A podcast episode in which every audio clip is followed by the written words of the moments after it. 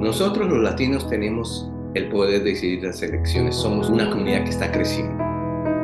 A nivel federal, cómo se ve el Congreso de Estados Unidos, no se ve cómo se ve la población estadounidense. No es necesariamente parte de nuestra conciencia que hay una oportunidad que se acerca ya mismo para determinar quiénes son las personas que toman decisiones que nos afectan en nuestra vida cotidiana.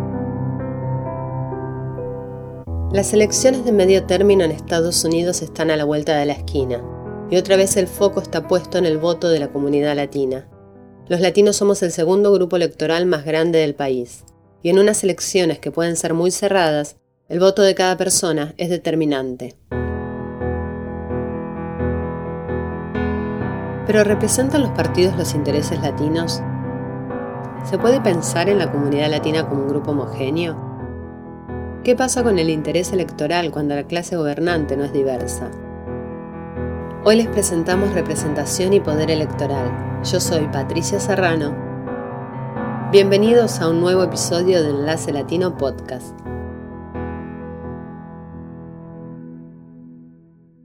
Mi nombre es Alirio Esteves, soy maestro de inglés como segunda lengua, he sido maestro de inglés desde hace 22 años y por último soy parte de Hispanic Caucus, que es una organización que trata de promover el, voto y la participación y el liderazgo de los hispanos en Carolina del Norte. Soy Nikki Marín Baena, soy codirectora de Siembra, Siembra NC.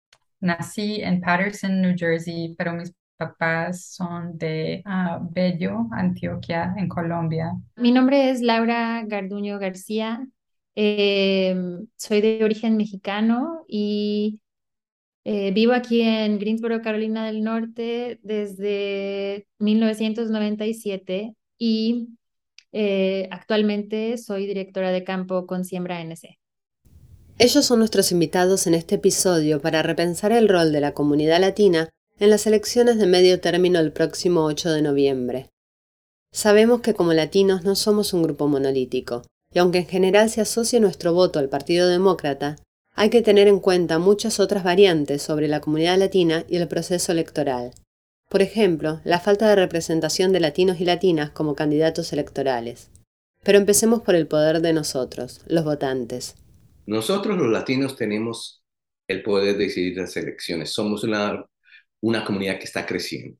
En Carolina del Norte somos casi 300.000 personas que pueden, latinos que pueden votar, según la última censo. Y una elección tan cerrada como, vas, como van a ser estas, podemos marcar la diferencia. Si, los, si votamos, la mayoría de los votantes latinos votamos, vamos a, a crear una sensación tremenda en el país, en el sentido que tienen que ponernos atención todos los gobernantes. En Carolina del Norte están registrados para votar unas 7.357.000 personas. La comunidad latina representa el 3,5% de ese total. Pues sabemos que ah, los latinos en sí no representan un gran número de votantes en el estado de Carolina del Norte. En realidad son como un, porcentaje muy pequeño del electorado, pero sí sabemos que eh, cuando votamos hacemos la diferencia, ¿verdad? Y, que, y lo que nosotros estamos viendo es de que sí, que el voto latino puede ser el voto determinante eh, que puede determinar o, definir cuáles van a ser las personas que quedan en el poder. ¿Por qué un número que no parece tan grande para ser decisivo es tan importante para estas elecciones? Lo que hemos visto es que han habido en los últimos años elecciones muy, muy cerradas. Entonces, donde la diferencia de votos entre un republicano y un demócrata no es muy grande. Entonces, por ejemplo, aquí en el condado de Guilford, uno de los comisionados eh, perdió, ganó una demócrata por menos de 80 votos. Ricky Hurtado, el primer latino en ser elegido a la Asamblea General del Estado, ganó por creo que menos de 500 votos. Por ejemplo, el actual gobernador del estado, Ray Cooper, ganó por menos de 250.000 votos, una diferencia que muestra la polarización entre demócratas y republicanos. Pero como afirma Nikki, en los condados la diferencia puede ser mucho menor y hubo elecciones que se ganaron o perdieron por muy pocos votos. Es en ese escenario donde la comunidad latina y su crecimiento constante como grupo electoral entra a jugar un rol clave en las elecciones. Como consecuencia de eso, mucho de lo que hemos visto es que mucha gente ha puesto mucha de su atención en pensar en cuáles son los constituyentes que podrían hacer esa margen o más pequeña aún o más grande. La población latina está creciendo muy rápidamente en Carolina del Norte y pensamos que va a ser una población más y más importante para esas márgenes tan, tan cerradas. El crecimiento de la comunidad latina como grupo electoral va de la mano con el crecimiento de los jóvenes que van teniendo edad para votar. Nuestros latinos, la mayoría de nuestros votantes latinos son jóvenes, de 18 a 35 años. Son jóvenes que todavía no han desarrollado el hábito de votar, porque votar es un hábito. Y algunos de ellos, no los padres no han podido votar, entonces no han desarrollado tampoco ese hábito. Eh, los jóvenes tienen mucho potencial, pero todavía no lo han descubierto, es lo que yo veo. ¿no? A veces no saben que un voto marca mucha diferencia. Pero se puede pensar que los latinos votarán necesariamente por un partido específico, como si la condición de ser latino conllevara también cierta ideología política. Para Nikki de Siembra en sí hay un punto clave que une a la comunidad. Ah, la gente con que hemos hablado piensa que debemos de subir el salario mínimo a por lo menos 15 dólares la hora. La mayoría de la gente con que hablamos piensa que debe de haber responsabilidad de corporaciones por los daños que causan al medio ambiente. Ah, entonces, vemos que aunque quizá la gente no se identifique claramente con un partido o con otro, eh, mucha de nuestra gente en Carolina del Norte sí está de acuerdo en los cambios que queremos ver. Pero más allá de los desafíos en común que enfrenta la comunidad, ¿qué pasa con el acceso a la información para ejercer el voto? Eh, yo he estado tocando puertas con un equipo de personas ah, ya desde junio y hemos visto a muchas personas eh, en, sus, en sus casas que, eh, una, no están ni siquiera informadas de que hay una elección que se acerca en noviembre. Eh, entonces, no hay mucho como las personas latinas es, no es necesariamente parte de nuestra conciencia que hay una oportunidad que se acerca ya mismo para determinar quiénes son las personas que toman decisiones que nos afectan en nuestra vida cotidiana. También hemos encontrado muchas personas que les que eh, no se sienten identificados con un proceso de votaciones que no sienten que necesariamente tienen un impacto para bien o para mal, ¿verdad? Entonces vemos que son personas que se sienten como excluidas o como que esto no es muy trascendental en nuestra vida. En esta segunda parte charlamos sobre por qué latinos y latinas muchas veces no se sienten interpelados por el proceso electoral. No tiene sentido si miras a nivel federal cómo se ve el Congreso de Estados Unidos, no se ve cómo se ve la población estadounidense. Entonces, en su gran mayoría son hombres blancos de edad más bien avanzada. Así no se ve la población del país.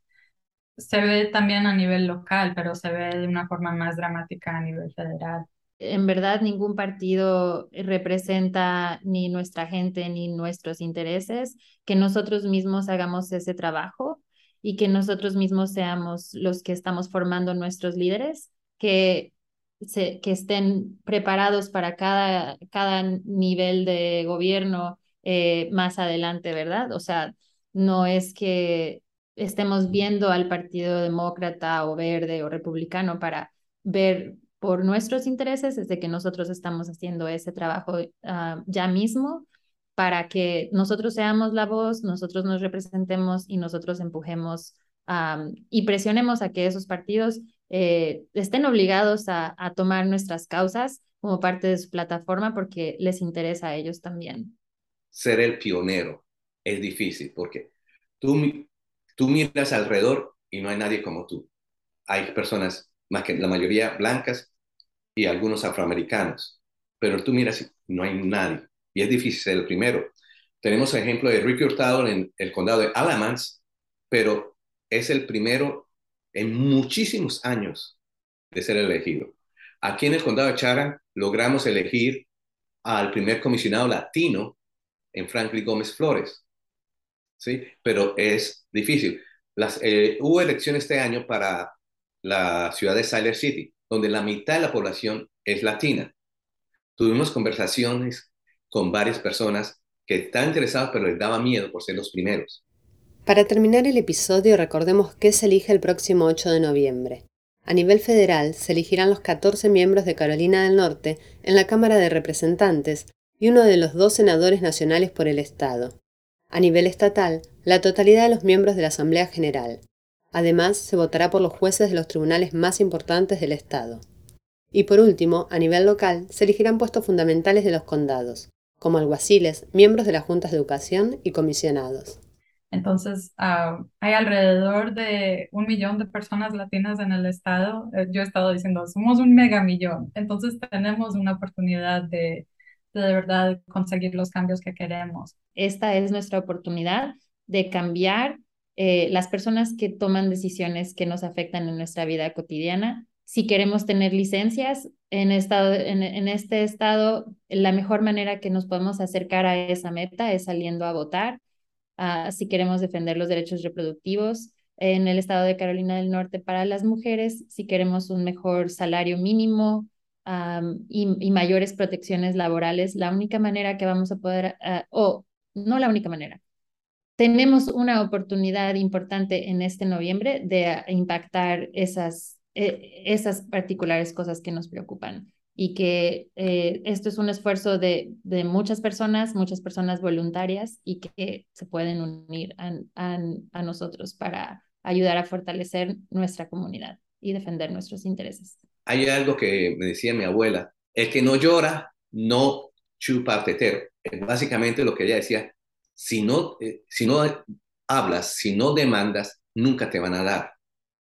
Si exigimos, si votamos, vamos a podemos demandar y decirles, pongan, queremos esto, queremos mejores escuelas, queremos universidades más económicas, queremos que nos defiendan los derechos de nuestros trabajadores.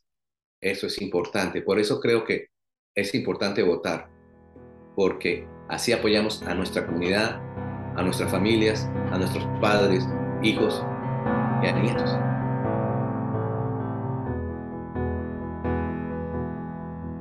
Enlace Latino Podcast es una producción de Enlace Latino en sí. Enlace Latino en sí es una organización no partidaria sin fines de lucro y este episodio no tiene fines partidarios. El episodio fue producido por Patricia Serrano y editado por Patricia Serrano y Paola Jaramillo. El diseño de sonido es de David Seth Miller. Dirección general de Walter Gómez y Paola Jaramillo. Expandamos la voz latina en Carolina del Norte. Gracias por escuchar.